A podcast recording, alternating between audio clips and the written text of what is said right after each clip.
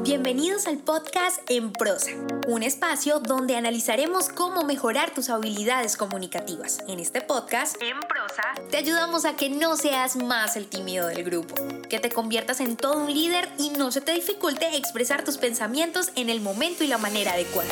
Hemos seleccionado los mejores temas. Tendremos entrevistas con personas que tienen experiencia en ello, donde analizaremos de manera muy sencilla, desmenuzaremos la información para que lo aprendas y practiques en cualquier área de tu vida. Soy Diana Checa. Bienvenidos. Bienvenido y bienvenida a un episodio más de Empresa Podcast, el podcast en español donde aprendes a comunicarte mejor.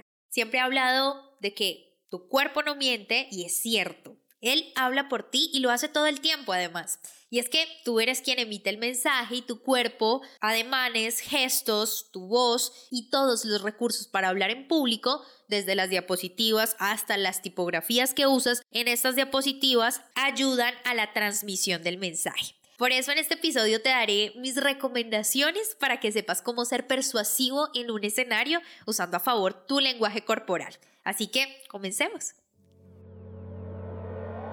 Número 1. De pie o sentado. Uno de los mayores temores cuando salimos a un escenario es pararnos solos frente a una audiencia y cuando se tiene la oportunidad de sentarse, te preguntas, yo creo que a todos nos ha pasado, si esa es una opción o si es la más recomendable. En este episodio te puedo decir que sin duda es conveniente estar de pie y moverse. Si en algún momento has visto una de las charlas TED, estas famosas charlas a nivel mundial por los temas que tratan y además porque tienen algo particular y es su duración de menos de 20 minutos, te darás cuenta que sea cual sea el tema que traten sus ponentes, siempre caminan en el escenario. Y esto tiene una explicación y es que es mucho más fácil captar la atención de la audiencia a través del movimiento al caminar, sin exagerar, eso sí, que estando sentado. Y si a esto le sumas que al estar de pie usas todo tu cuerpo para enfatizar, exclamar, entre otras acciones, no volverás a preguntarte si estar sentado es una opción, a menos claro que el formato de la presentación exige estar en una posición como un debate, un panel, etc. ¿Qué puedes hacer si es la primera vez que te paras en un escenario o bien no estás tan acostumbrado? Es súper sencillo. Debes ensayar tu discurso y hacer unas marcas dentro del escenario en el que te vas a mover, puedes hacerlo si tienes la oportunidad antes y si no, el día que tengas la presentación, haces un paneo del lugar, del escenario donde te vas a mover y haces unas marcas mentales en el escenario para que empieces en un punto A, hables unos minutos, te desplazas hacia la mitad del escenario y expresas otras ideas, por supuesto, hasta llegar a un punto B donde también vas a hablar y expresar otras ideas y este punto B significa que has llegado al extremo del escenario y estás formando un zigzag que te permite moverte de manera más fluida. Número 2. Cabeza y miradas. Tanto tus gestos como tu cabeza son fundamentales a la hora de darle intención a lo que hablas. En otras ocasiones he mencionado que el tema de los gestos y también te he aconsejado ejercicios puntuales para mejorar esa expresividad en tu rostro. Sin embargo, en esta ocasión me voy a referir al poder que tiene saber manejar tu cabeza en un discurso. Porque si algo estoy segura es que te puede ayudar mucho para empatizar con tu audiencia. Te explico cómo lograrlo, que además es muy sencillo.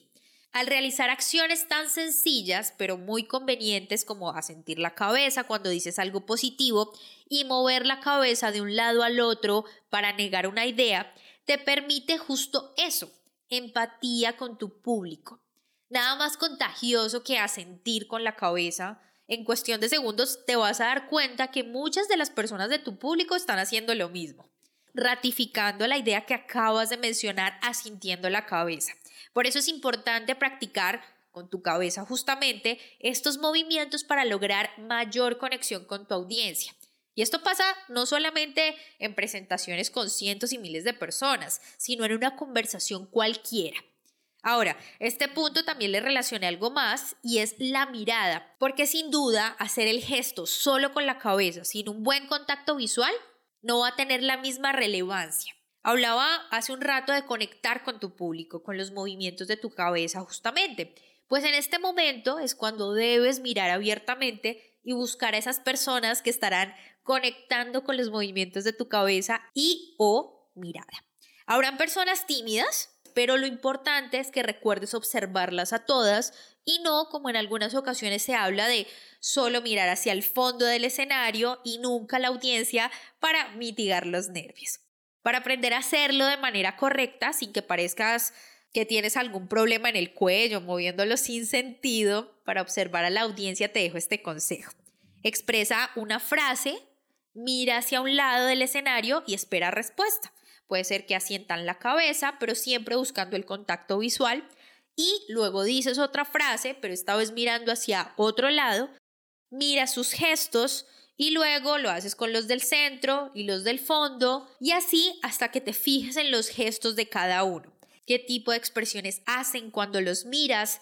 Si esquivan la mirada, si asienten con su cabeza, y esto lo digo para que también te ayude a darle impulso o no a la idea que estés dando. La mirada, el contacto visual con la audiencia te permite continuar o no con ese tono que estás manejando y por si fuera poco, si debes cortar esa idea para que no pierdas la atención de la gente. Número 3. Las manos una sesión de fotos o hablar en público suscitan la misma pregunta. ¿Qué hacer con las manos? Intentar que no se vean tensas, moverlas mucho o tal vez poco. Lo cierto es que en este punto, que es el mejor consejo para cualquiera que escuche este episodio, es permitirle a la gravedad que haga lo suyo. Para esto, olvídate de las manos. No te predispongas a moverlas de una manera u otra, que yo creo que es lo que siempre escucho en muchas capacitaciones de cómo realizar una correcta técnica del lenguaje corporal. A lo largo de mis años de experiencia he escuchado que para muchos oradores mover de una forma u otra las manos cobra muchísima relevancia. Para mí, y para Diana, en cambio, es importante que los movimientos fluyan y de forma genuina, por supuesto. Eso sí, realizando movimientos suaves y fluidos. Insisto con la fluidez, no tiene que ser algo forzado ni algo que se vea supremamente estructurado porque se nota. Las manos hacen parte de la gesticulación, pero al movimiento de las manos se les llama puntualmente ademanes, que en otros episodios los he mencionado y que básicamente son palabras hechas movimiento. Como conclusión de esta definición, te puedo decir que no existen movimientos específicos, porque tú mismo los vas a realizar de una manera intuitiva. Pero sí te puedo decir o dar una recomendación más, y es que siempre que te pares frente a alguien, activarás el modo espejo. ¿A qué me refiero con esto? Es que cuando estés frente a tu audiencia y hagas alguna acción hacia la derecha, tu público lo verá hacia la izquierda y viceversa. Por lo que te recomiendo siempre hacer movimientos al revés para que tu audiencia reciba el sentido correcto de las cosas, sobre todo si hablas de situaciones donde evoquen la derecha o la izquierda. La postura, hablar de pie o sentado, la cabeza, el contacto visual y las manos son elementos que tocamos en este episodio y que hacen parte de convertirte en una persona persuasiva o no con tu lenguaje corporal y que sin duda debes tener en cuenta para tus presentaciones. Déjame tus comentarios en arroba en podcast, en Instagram o en Facebook. Y tú y yo, por lo pronto, tenemos una cita en un próximo episodio. Si te gustó este podcast, compártelo. No olvides suscribirte para recibir más información. www.enprosa.com y síguenos en Facebook, Instagram, Twitter y YouTube, arroba en prosa podcast, arroba en prosa podcast, para que te enteres de nuestras novedades y nuevos programas.